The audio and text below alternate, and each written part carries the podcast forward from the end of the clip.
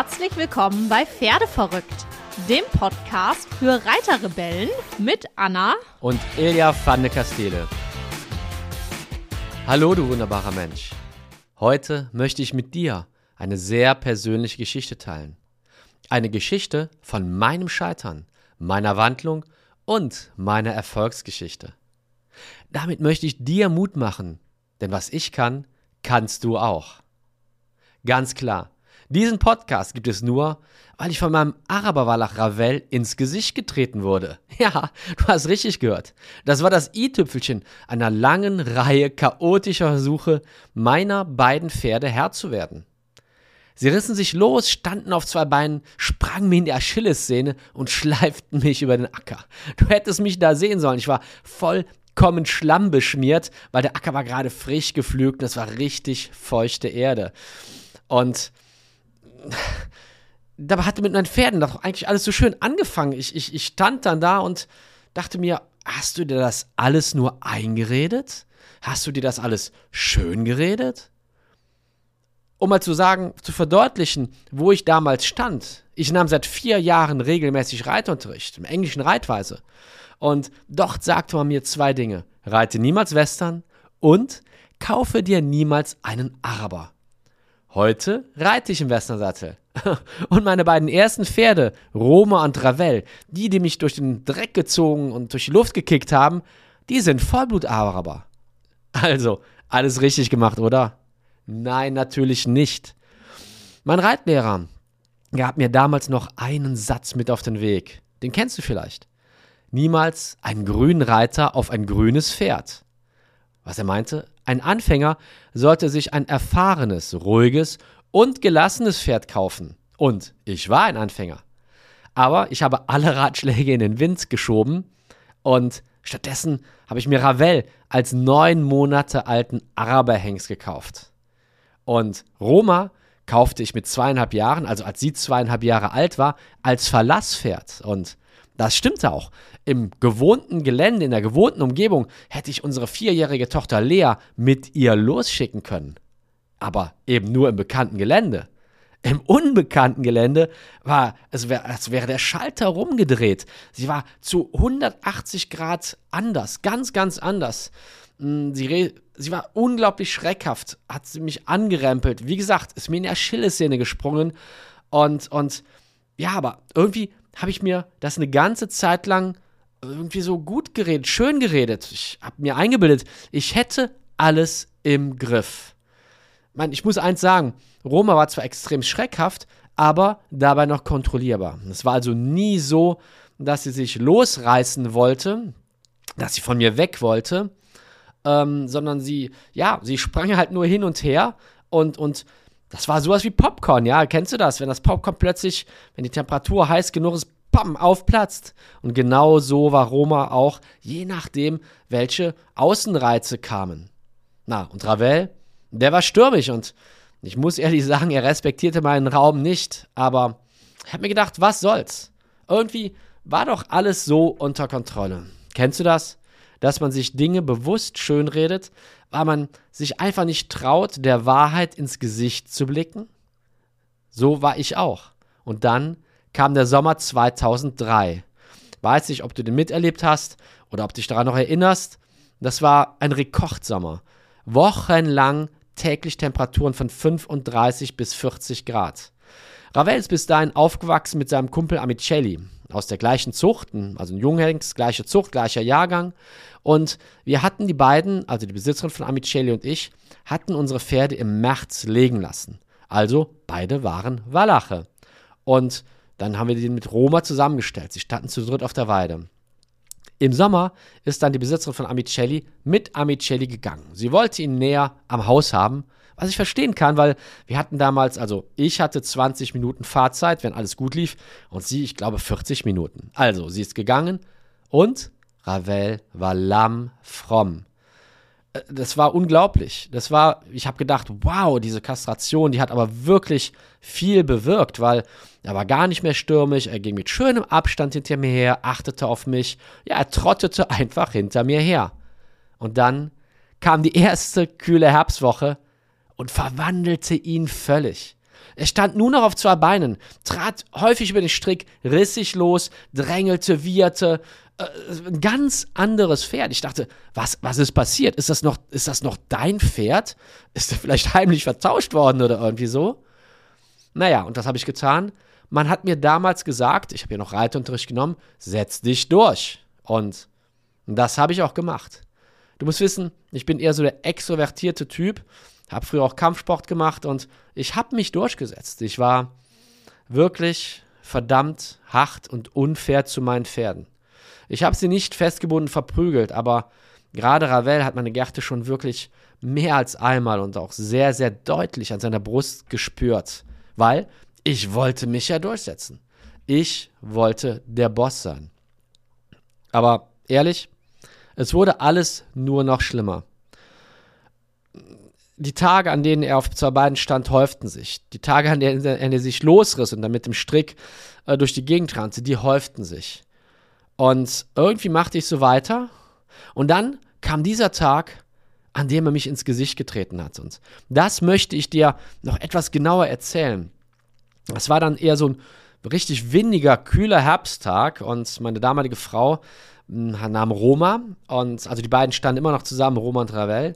Sie nahm Roma und führte sie von der Weide und dahinter war ich und Ravel bedrängte mich direkt wieder, hapste nach mir und ich sagte zu meiner Frau, bring du Roma schon mal in die Box. Hm, ich erledige das jetzt ein für alle Mal mit ihm und bring ihm mal wirklich Anstand und Respekt bei. Und ich habe damals schon Horsemanship gemacht und habe ihn auf die Kreisbahn geschickt und um mich rumlaufen lassen. Er hat gewirrt und wollte hinter Roma her. Und im Nachhinein, ganz ehrlich, er hat mir so klar signalisiert, das ist gerade nicht richtig. Du, das, so kann ich dir nicht folgen. Ich würde ja gerne mit dir meine Herausforderung meistern, aber du machst, du verstehst mich nicht. Du machst das vollkommen Falsche. Aber ich habe alle seine Zeichen, Signale, seine Körpersprache vollkommen ignoriert, weil ich wollte mich ja durchsetzen. Ich wollte der Boss sein. Und dann weiß ich noch genau, dieser Moment, vielleicht hast du das auch schon mal erlebt, als wenn alles in Zeitlupe geschieht. Ich sah seinen Huf auf mich zufliegen. Ich muss dazu sagen, er war ungefähr dreieinhalb, vier Meter von mir entfernt. Ich sah seinen Huf auf mich zufliegen, aber es war alles wie in Zeitlupe. Und ich weiß es noch heute. Ich habe gedacht, während dieser Huf auf mich zukam, dieser kleine Drecksack, jetzt kriegt er aber richtig eins. Und in diesem Augenblick macht es Pock. Das macht Pock. Mein Kopf knickt kurz nach hinten. Und ich habe gedacht, verdammt, der hat sich getroffen. Das hätte ich nicht gedacht. Ich habe gedacht, ich bin weit genug entfernt, dass da passiert nichts. Und dann habe ich so mit der Zunge innen gefühlt, mit der Hand außen, dachte so, oh oh, Blut. Da war verdammt viel Blut. Dann habe ich gedacht, shit. Okay, mit Ravel, das verschiebe ich erstmal ich muss erstmal schauen, was da mit meinem Gesicht jetzt passiert ist. Dann bin ich mit Ravel irgendwie zurückgegangen, habe den Spiegel geschaut und festgestellt, es war nicht so richtig schlimm, aber da war eine Wunde, die stark blutete. Ich bin also ins Krankenhaus gefahren, die Wunde wurde genäht und äh, auch geklebt und da habe ich mich dann wirklich gefragt, stopp, hier stimmt doch irgendetwas nicht. Du probierst seit Wochen und Monaten immer das Gleiche, immer stärker und es wird immer schlimmer. Und jetzt hat dein Pferd dir ganz klar gesagt, hier stimmt etwas nicht. Und ich habe mich gefragt, was stimmt hier nicht? Und da sind mir zwei Sachen eingefallen. Und vielleicht kennst du das, vielleicht erkennst du dich da ja auch wieder. Ehrlich gesagt, ich habe viel zu wenig bis gar keine Ahnung von Pferden und auch nicht von meinen Pferden. Und meine Persönlichkeitsstruktur ist, naja, um es mal vorsichtig auszudrücken, verbesserungsfähig. Ich kann schon mich entwickeln, da ist noch ganz, ganz viel Potenzial nach oben.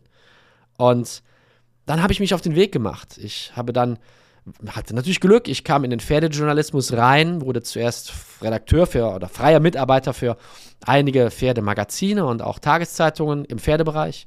Dann wurde ich Redakteur bei der Zeitschrift Mein Pferd, dann Chefredakteur und dadurch eröffnete sich mir eine völlig neue Welt. Und ich habe wirklich sehr, sehr spannende Menschen und Pferde kennengelernt und habe auf einmal festgestellt, es gibt einen Weg, wie du mit deinen Pferden kommunizieren kannst, ohne dass du der Boss sein musst, ohne dass du dich durchsetzen musst. Und dieser Weg war so faszinierend Ähm, und ist es bis heute noch. Ich habe also einfach eine ganz andere Art kennengelernt. Ich habe mein Wissen über Pferde unglaublich erweitert.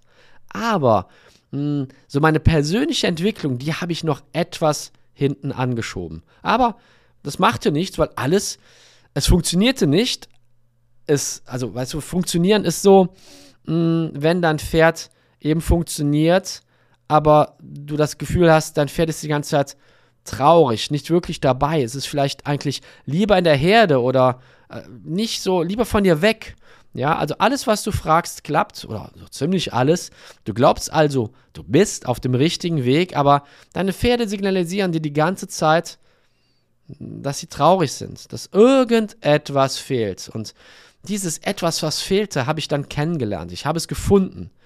Und ich habe einfach, was war dieses etwas? Dieses etwas war, die Pferde gleichberechtigt auf Augenhöhe zu behandeln. Nicht mit Druck zu arbeiten, nicht der Chef sein zu wollen, der Boss, nicht in einer Hierarchie ganz oben sein zu wollen oder sein zu müssen, sondern eben auf Augenhöhe, aber das Pferd führen, Verantwortung übernehmen, dienen. Das Wort ist ja hier in Deutschland so ein bisschen schlecht angesehen. Ich finde das Wort aber großartig. Ich möchte den Pferden dienen, ich möchte den Menschen dienen. Ich möchte auch dir, der du jetzt hier zuhörst und dir meine Zeit, äh, mir deine Zeit widmest, dir möchte ich auch dienen. Das hat nichts mit Unterwürfigkeit zu tun. Gar nichts. Es hat einfach nur damit was zu tun, ich möchte mein Ego zurückstellen und ganz für dich da sein, ganz für die Pferde da sein, ganz für unsere Seminarteilnehmer, für unsere Kursteilnehmer, auch im Online-Bereich da sein.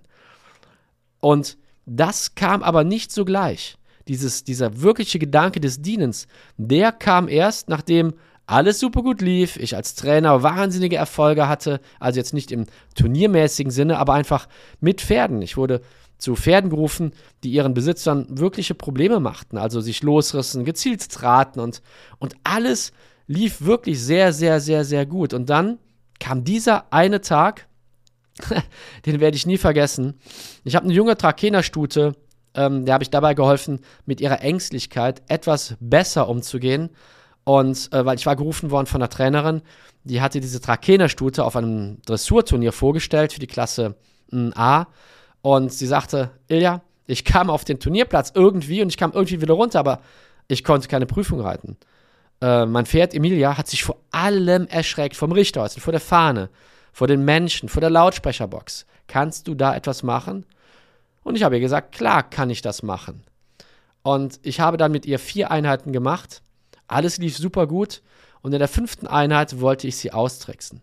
Ich wollte sie, das würde ich heute niemals mehr machen, mit einer Plastiktüte abreiben. Ich habe direkt am Anfang gemerkt, okay, vor dieser Plastiktüte hat sie richtig, richtig Angst. Was habe ich also gemacht? Ich habe diese Plastiktüte in meine Hosentasche gesteckt, habe mit ihr so ein bisschen gearbeitet und dann habe ich gedacht, so und jetzt bist du dann an ihr dran und reibst sie mit der Plastiktüte ab. Habe also die Plastiktüte aus meiner Hosentasche gezogen, aber ich war falsch positioniert, war einfach zu leichtsinnig und Emilia hat diese Plastiktüte gesehen und gehört und vor Schreck ausgetreten und mich knapp neben meinem Penishoden, ich muss es so sagen, in den Unterleib getreten. Ich ging zu Boden. Ich habe zum Glück den Strick richtig aufgerollt gehabt. Das war ein 8 Meter Strick. Sie lief bis zum Ende dieses Strickes, blieb stehen und schaute mich dann an mit einem Gesichtsausdruck. Was habe ich gemacht? Das wollte ich doch gar nicht. Ich habe mich dann aufgerappelt und habe dann erstmal den Strick wieder eingesammelt, äh, Emilia ganz kurz gelobt und dann Emilia an Anna, meine Frau, übergeben, weil ich mal aufs Klo wollte, um nachzusehen, ob da unten noch alles so in Ordnung ist. Das tat Schweineweh. Ich konnte aber so, ich habe das alles abgetastet, nichts gefühlt, also außer Schmerz und mh, hm, auch war jetzt so keine äußerlich, keine Wunde. Bin ich also nicht ins Krankenhaus gefahren, habe mit Emilia dann weitergemacht und habe dann abends zu Hause gesessen und reflektiert. Du musst dir das vorstellen, ich wähnte mich doch so sehr auf diese Erfolgsspur und dachte, alles ist so, so gut und alles läuft gut mit den Pferden. Und dann, wie konnte das passieren? Ich war seit fünf Jahren nicht mehr getreten worden. Die Pferde hatten sich nicht versucht loszureißen und ich war nicht über den Acker geschleift worden. Nichts. Alles war gut. Und jetzt kommt dieses eine Pferd, Emilia. Und im Nachhinein, ich bin ihr so dankbar, so dankbar, weil sie hat mich auf etwas aufmerksam gemacht, was mir bis dahin völlig entgangen war. Oder als ich gedacht habe, ach, das machst du so nebenbei. Meine persönliche Entwicklung. Mein Charakter. Ich war früher sehr, sehr jähzornig, aufbrausend, ungeduldig, ängstlich, unsicher. Und ich habe das in, den, in diesen fünf Jahren meiner Arbeit, habe ich das einfach nur weggedrückt. Ich habe gedacht, das erledigt sich quasi beiläufig. Du bist jetzt mutig, selbstbewusst, also dir deiner selbst bewusst, ähm, selbstsicher, selbst, hast Selbstvertrauen. Aber das stimmte alles gar nicht. Ich habe das alles nur weggedrückt. Und dank Emilia, es tat zweieinhalb Monate weh. Zweieinhalb Monate hatte ich unten ein riesiges schwarzes Dreieck. Es ist alles gut gegangen, muss ich sagen. Und ich bin diesem Pferd so dankbar, weil seit Emilia habe ich mich mit meiner persönlichen Entwicklung beschäftigt. Mich mit meinen Dämonen aus meiner Kindheit und Jugend auseinandergesetzt, bin in den Coaching-Bereich gegangen, habe mich mit Neurobiologie äh, beschäftigt, äh, ähm, also wie, wie funktioniert das Gehirn, wie lernen wir. Und das war so ein dankbarer Weg, auf dem ich mich immer noch befinde und der nie, zum Glück, nie aufhört. Und ich kann dich nur ermutigen, auch dich, dich diesem Weg anzuvertrauen.